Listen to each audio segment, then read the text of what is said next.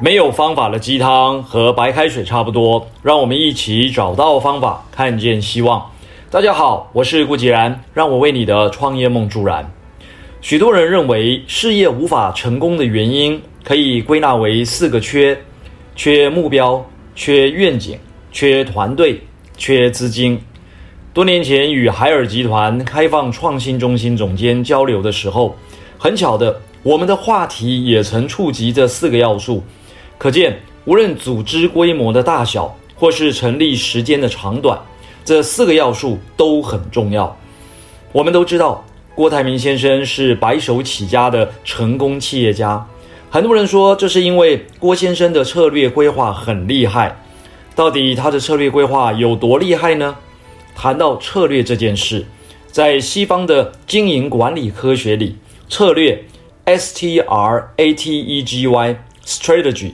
这个字是源自古希腊文字 strategos，是由军队和狡诈这两个字组合而成，刚好与兵不厌诈不谋而合。回顾中国历史上的改朝换代，基本上有三种模式。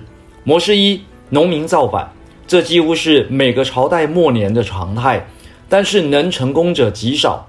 只有汉高祖刘邦及明太祖朱元璋成功过。模式二，权贵起兵，这个模式占了绝大多数。远一点的就是夏、商、周的更迭。春秋战国时期也是权贵之间的吞并。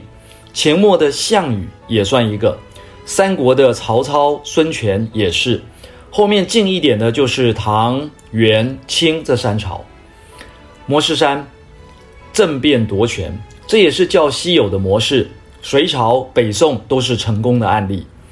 在这些成王败寇的历史里，无论是哪一种模式，我们发现其中的成败关键，并不是目标、愿景、团队、资金，很多时候甚至根本没有这些想法的存在。东汉末年，历经了桓灵两地的宦官专政。党锢之祸大肆杀戮皇亲国戚和读书人，加上黄巾之乱、董卓之乱，弄得民不聊生。各路诸侯纷纷起兵，虽名为秦王，也就是保护汉献帝的意思，实际上呢，则是拥兵自重，另有图谋。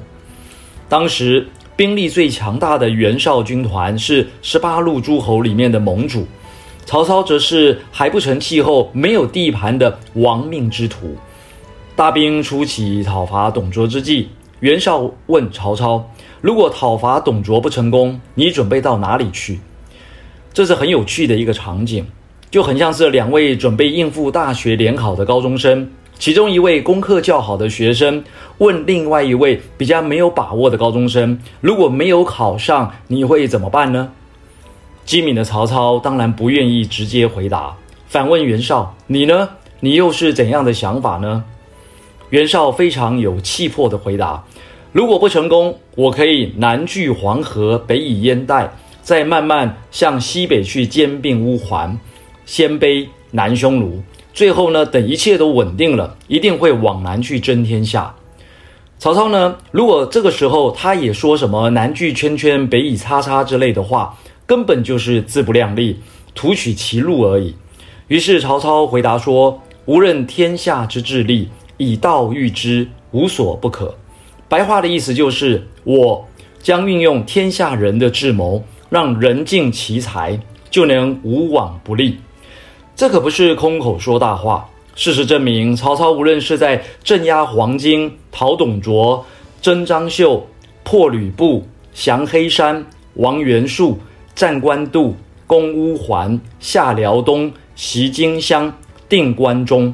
一路从无到有，运筹帷幄，攻占了整个中国的北方，并几乎网罗了天下所有的英才。试问，曹操从亡命之徒开始发展自己的事业，前面提到的四个缺，他有哪一个不缺？通通都缺呀、啊！